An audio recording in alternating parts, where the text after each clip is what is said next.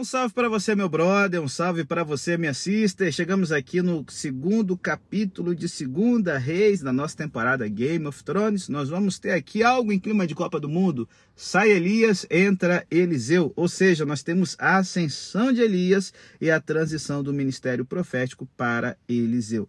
Então, assim, galera, a, estrutura narrativa do período correspondente aos reinos divididos, ela é agora interrompida para apresentar eventos extraordinários entre o final do reinado de um dos reis e a retomada do relato, centrado novamente nos monarcas, aparece um relato destacando ao mesmo tempo a transição e a continuidade. O extraordinário arrebatamento de Elias para os céus é seguido pela prova de que Eliseu está investido com esse mesmo poder e autoridade, que nada tem a ver com a crônica da monarquia.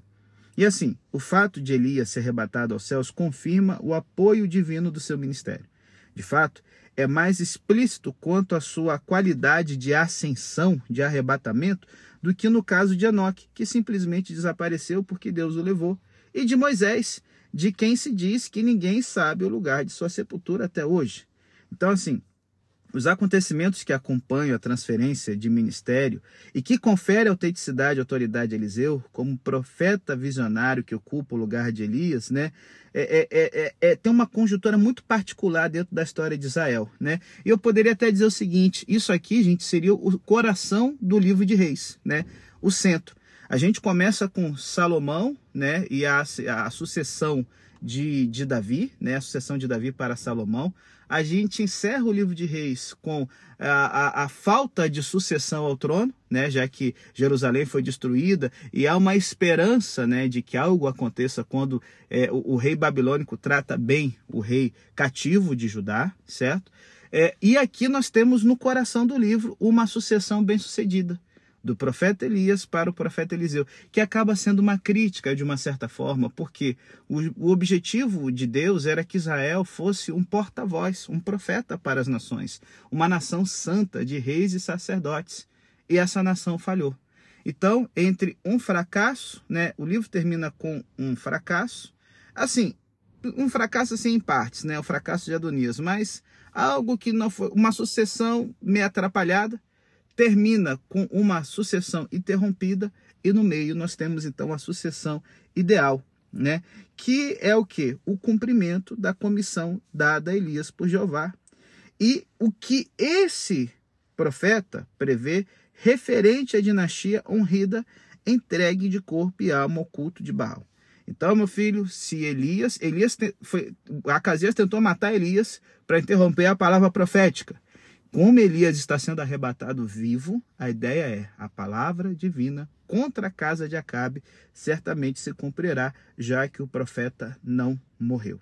Então, assim, a casa real ela tem que esperar, né? Ela vai ter um final violento no golpe de estado orquestrado por Jeú e o expurgo que se segue. A narrativa da ascensão de Elias para nós hoje, leitores modernos, tem muito um toque estranho e inesperado, talvez como antecipação do que vai acontecer na vida de Jesus e sua ascensão final aos céus.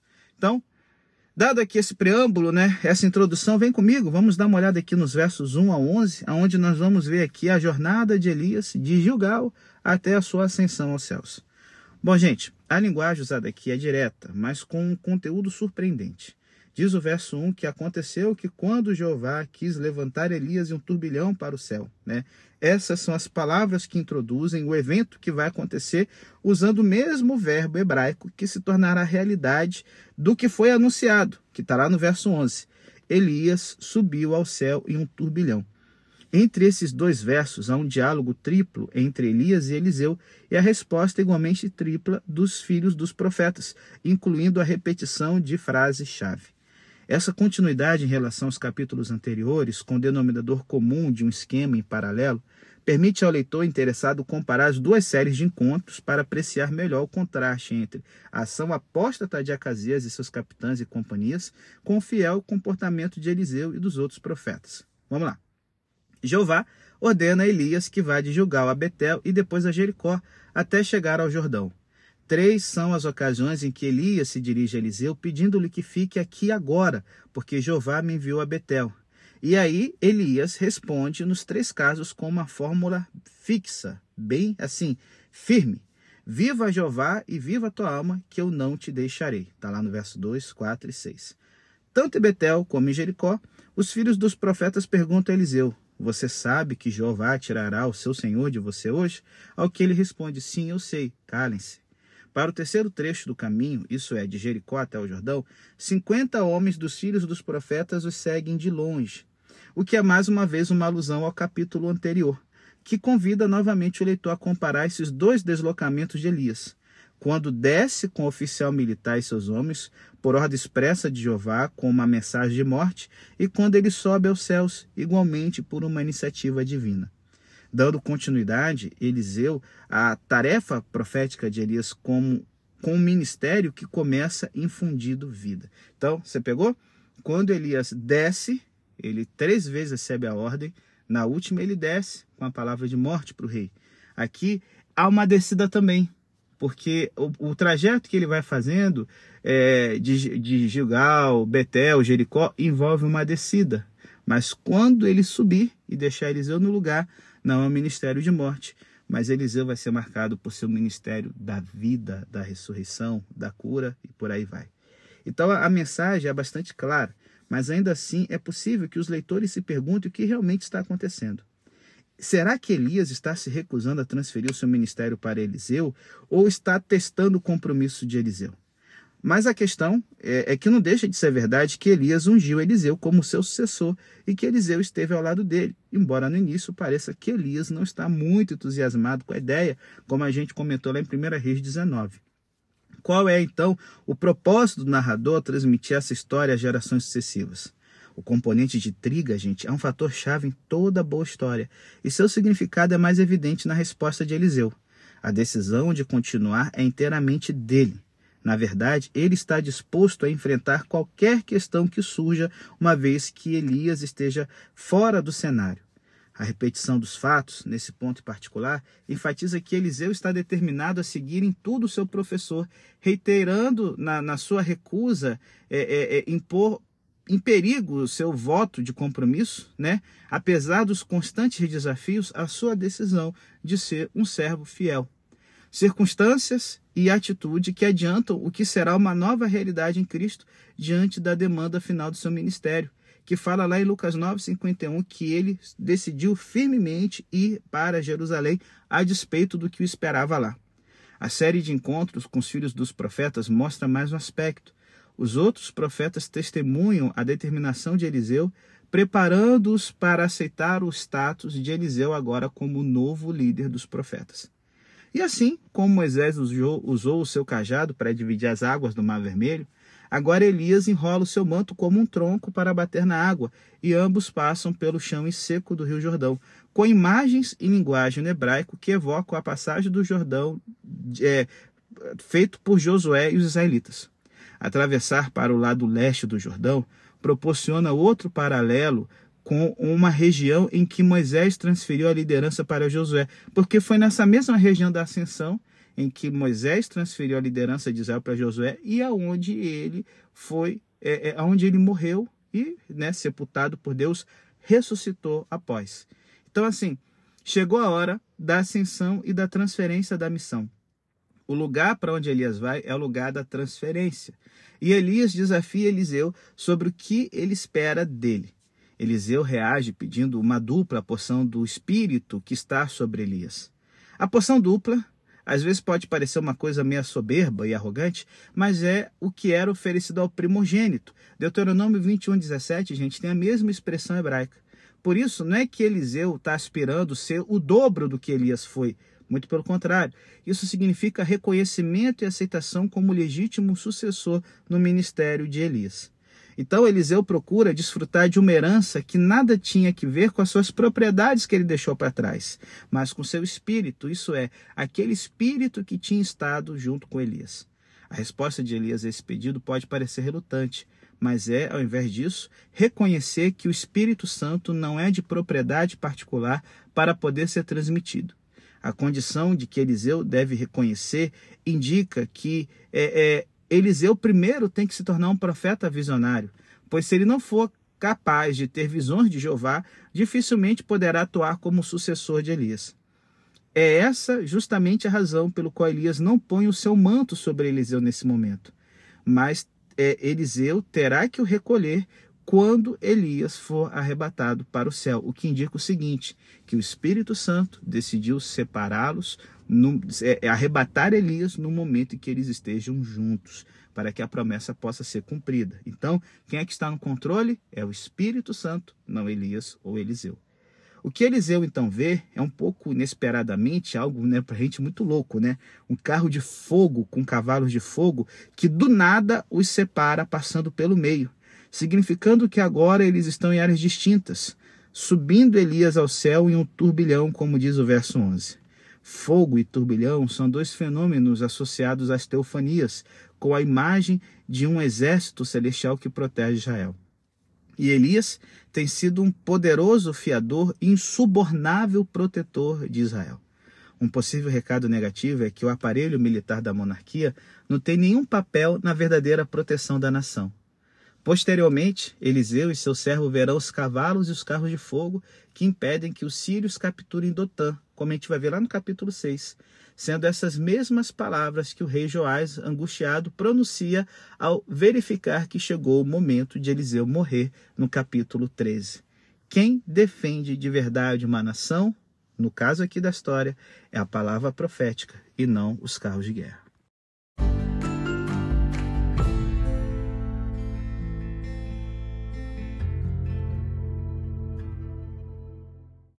O retorno de Eliseu atravessando o Jordão mostra tanto para ele como para os filhos dos profetas de Jericó que Jeová não é apenas o Deus de Elias.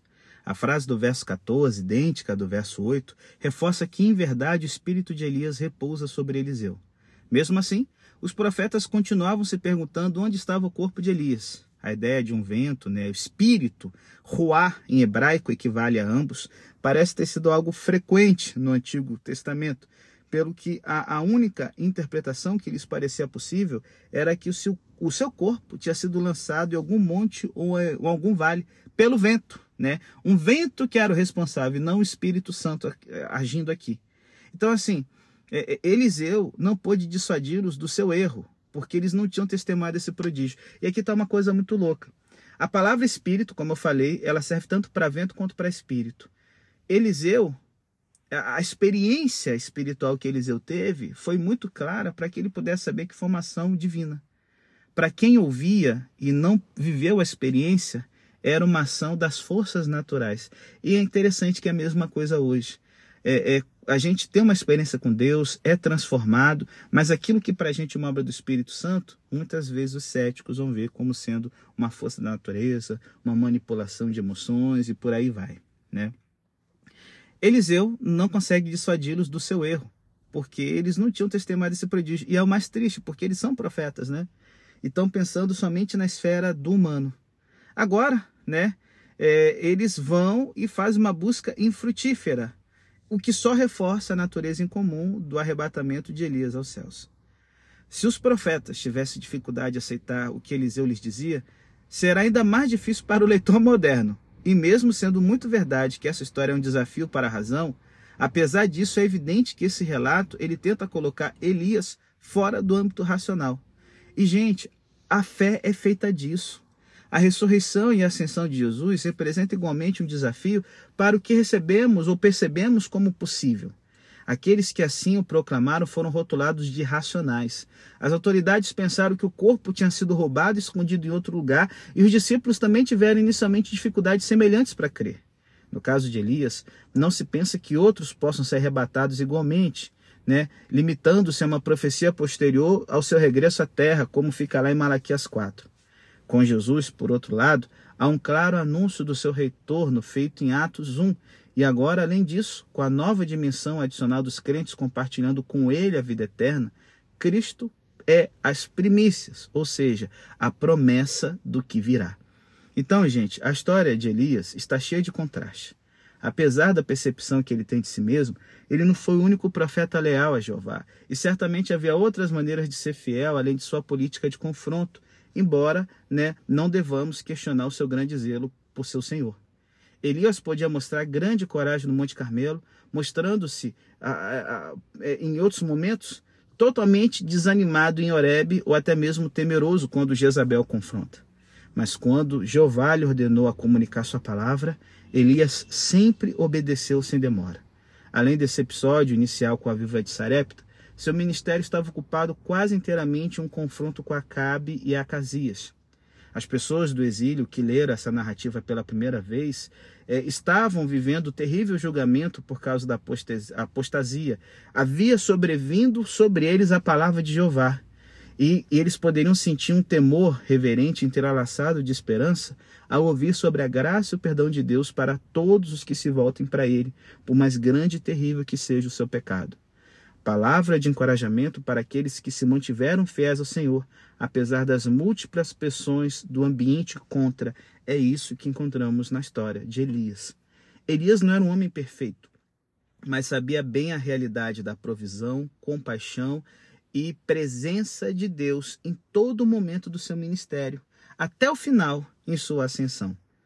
A figura de Elias e o que ele representa no conjunto do relato tem uma importância importante, crucial tanto no pensamento judeu como no cristianismo. Como, por exemplo, como eu falei em Malaquias 4, eis que eu vos enviarei o profeta Elias antes que venha o dia de Jeová grande e terrível. Daí que os evangelhos levantam a questão de se João Batista ou Jesus são novo Elias. O Novo Testamento recolhe apenas três incidentes do ministério de Elias.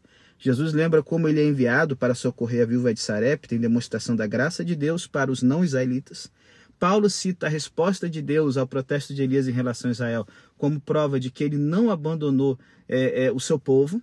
E Tiago insta a orar, citando Elias, um homem semelhante a nós, sujeito às paixões semelhantes a nós, que se dirigiu a Deus com confiança pedindo chuva, que terminou uma terrível seca de três anos e meio.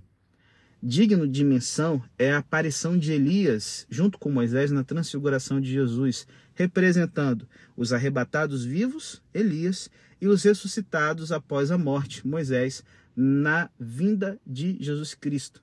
Então, assim, Lucas menciona até o tema que os preocupa, a partida final de Jesus, em grego, Êxodos, que teria de ter o seu cumprimento em Jerusalém.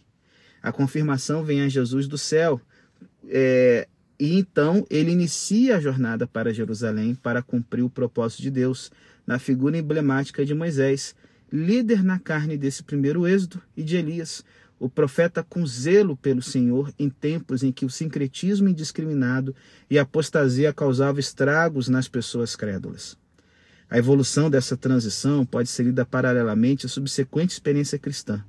Jesus tinha perseverado em seu ministério cheio do Espírito e com poder do Espírito, assim como Elias, prometendo aos seus discípulos esse mesmo Espírito em suas vidas e em seu ministério. Sua ascensão foi seguida pela manifestação de poder no Espírito Santo para aqueles que ainda deveriam permanecer nesse mundo, os seus seguidores. E esse poder do Espírito não é para uma única pessoa, como já tinha sido prometido por Joel no capítulo 2, mas também para os vossos filhos e as vossas filhas, os vossos jovens, os vossos velhos, sobre todos os meus servos e sobre todas as minhas servas, como diz Atos 2. O ministério tem uma continuidade após a ascensão. Eliseu vai intervir em situações de crise, tanto pessoais como de família, e também nos conflitos de âmbito nacional. O espírito que atuava em Elias, que proclamava fielmente assim diz o Senhor, continua a agir ativamente em Eliseu. O ministério de Jesus foi marcado pelo confronto, culminando finalmente sua crucificação, e a igreja dos primeiros tempos teve que enfrentar suas próprias controvérsias internas e uma forte oposição externa, com continuidade na experiência da igreja ao longo do tempo. Tanto no ministério de Jesus quanto na vivência da igreja, desde o início, o Espírito de Deus não deixou de estar agindo em todos os momentos. A igreja testemunha até os confins da terra e até os fins dos tempos, com o olhar voltado para o retorno de Jesus. E aí, gente, o nosso desafio é que, como cristãos, somos chamados a agir com absoluta integridade e dar um testemunho firme e corajoso diante de Deus, como Elias fez enfrentando os profetas de Baal e os reis dessa terra. Então, de uma certa forma, era necessário que Elias aparecesse de novo antes da vinda do dia do Senhor. E nós vivemos os dias de Elias. A nossa geração com a palavra profética e firme em meio a períodos turbulentos, ela representa Elias. Elias sou eu e é você, porque sobre todos nós existe uma porção dobrada do Espírito para a gente poder ser as testemunhas fiéis de Jeová, de Cristo, não testemunhas de Jeová, né? Pegou mal, mas as testemunhas fiéis de Deus e de Cristo é, nesses dias finais da história nessa terra.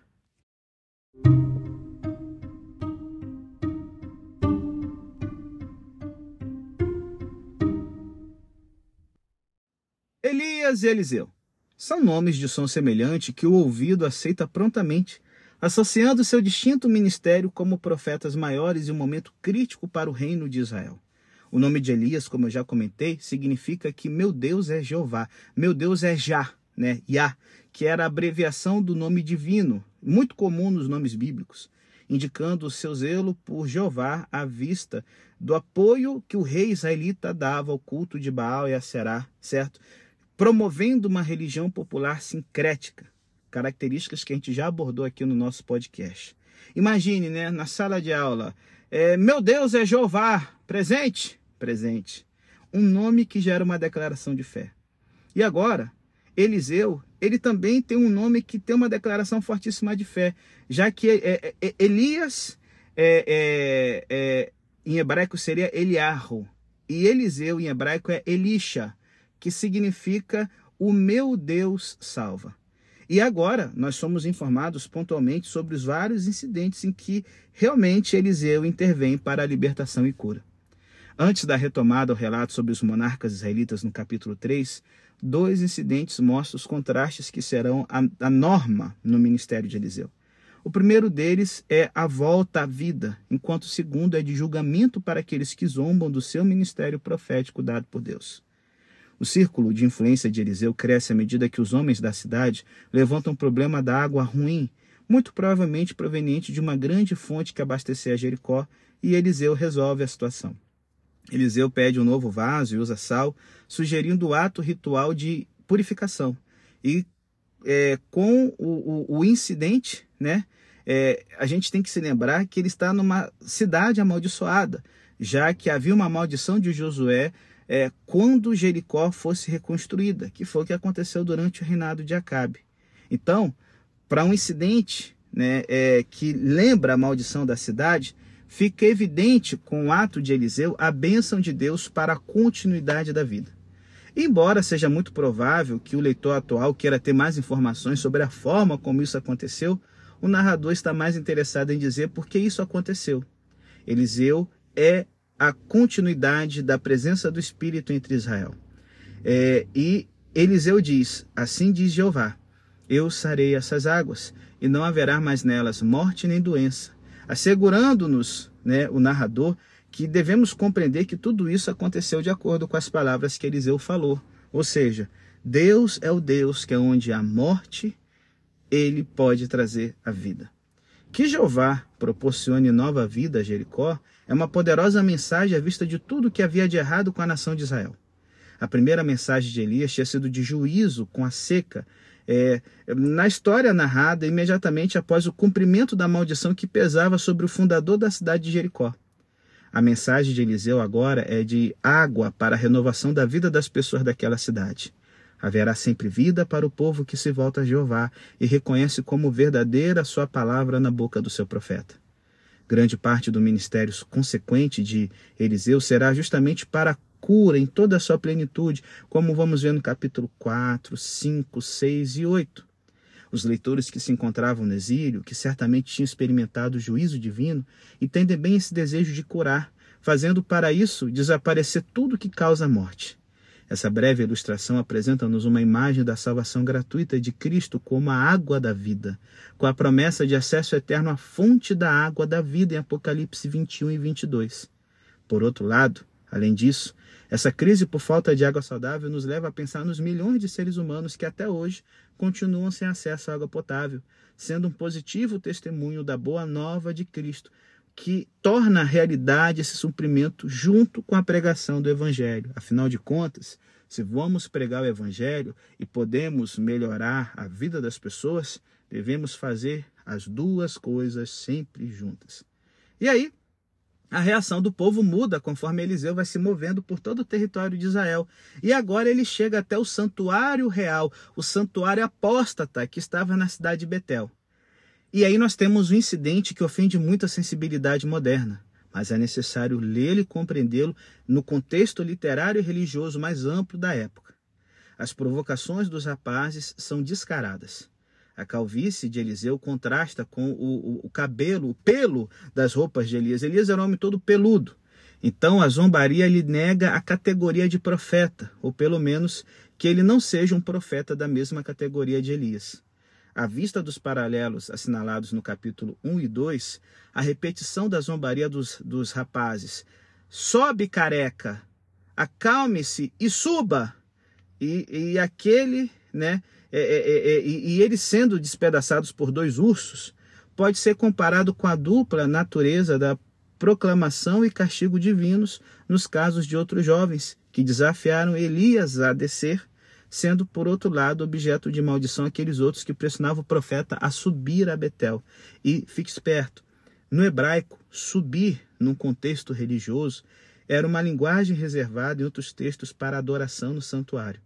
Então, não era só sobe careca de seguir o profeta Elias e ser arrebatado, mas sobe careca para adorar o bezerro de ouro em Betel. A maldição, então, aqui, gente, não indica um desejo vingativo, porque Eliseu vai ser marcado como profeta de uma ampla misericordiosa, misericórdia.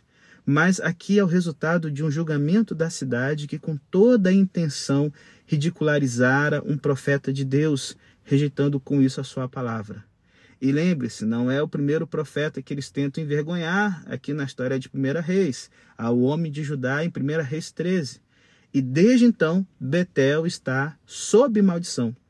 E novamente, no início do ministério de Elias, encontramos um vislumbre particular do que acontecerá no futuro, especialmente no final da dinastia Honrida. Honrida porque Honre é o fundador né, da dinastia, como a gente já comentou no podcast, beleza? O número específico de 42 rapazes despedaçados pode estar relacionado com o massacre por parte de Jeú dos 42 parentes de Acasias e de Judá, que eram adoradores de Baal. A rejeição por parte do rei é, é, da vida que Jeová oferece tem como única alternativa a morte. Além disso, muitas vezes é negligenciado que a maioria das parábolas de Jesus contém avisos de julgamento por rejeição voluntária. Tal como Eliseu, a vida autêntica oferecida em primeiro lugar por pura graça, mas a recusa repetida de reconhecer Cristo como Senhor e a zombaria persistente do nome de Deus tem como resultado final a morte. A apresentação de Eliseu conclui com sua ida ao Monte Carmelo, que era o lugar de moradia de Elias, como vemos em 2 Reis 1, verso 9. E depois então ele vai até Samaria, a capital do Reino do Norte, sem dúvida demonstrando o compromisso total de um ministério com o âmbito nacional. Bom, os capítulos né, é, do início de Reis permitem uma reflexão sobre a transição na liderança, de Davi a Salomão e depois a Roboão. Mas quão diferente agora é a transição da liderança profética de Elias para Eliseu. O eco da transição de Moisés para Josué convida a refletir sobre as diferentes situações atuais. A transição dentro da monarquia testemunhou um declínio espiritual, enquanto a transição profética propiciou a expansão de um ministério fiel à palavra de Deus. Destaca-se, portanto, em tudo isso a figura de Eliseu com a sua fidelidade, é, sendo aqui o início né, do ministério dele.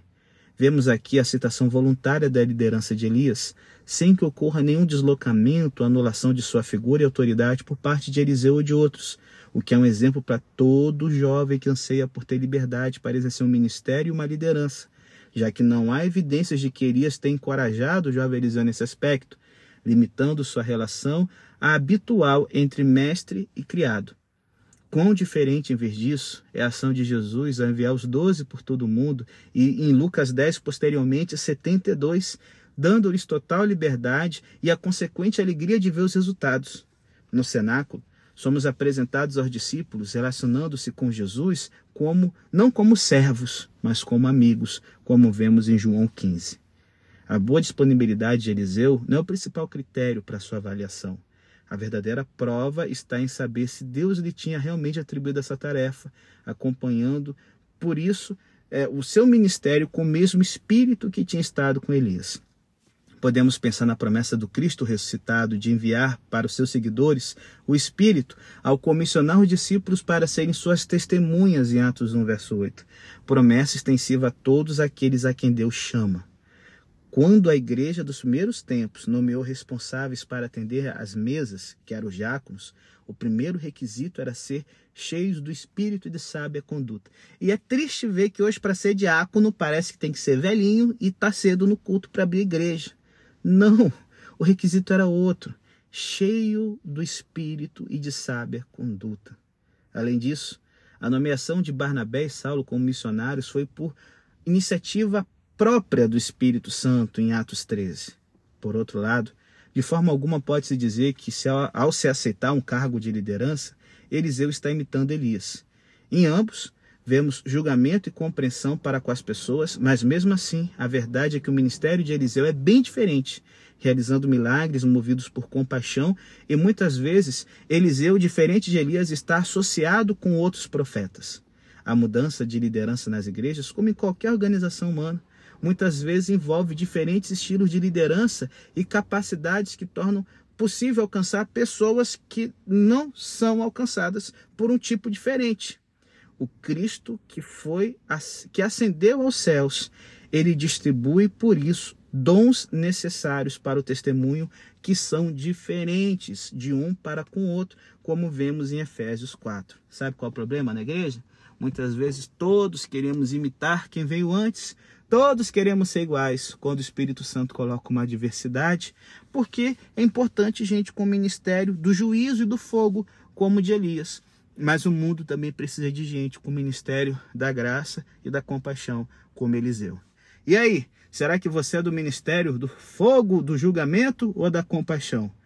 Perceba que Deus ele bota os dois juntos, sabe? Porque é necessário ter pessoas diferentes para que através da particularidade de cada um a gente possa refletir juntos a multiforme graça de Deus.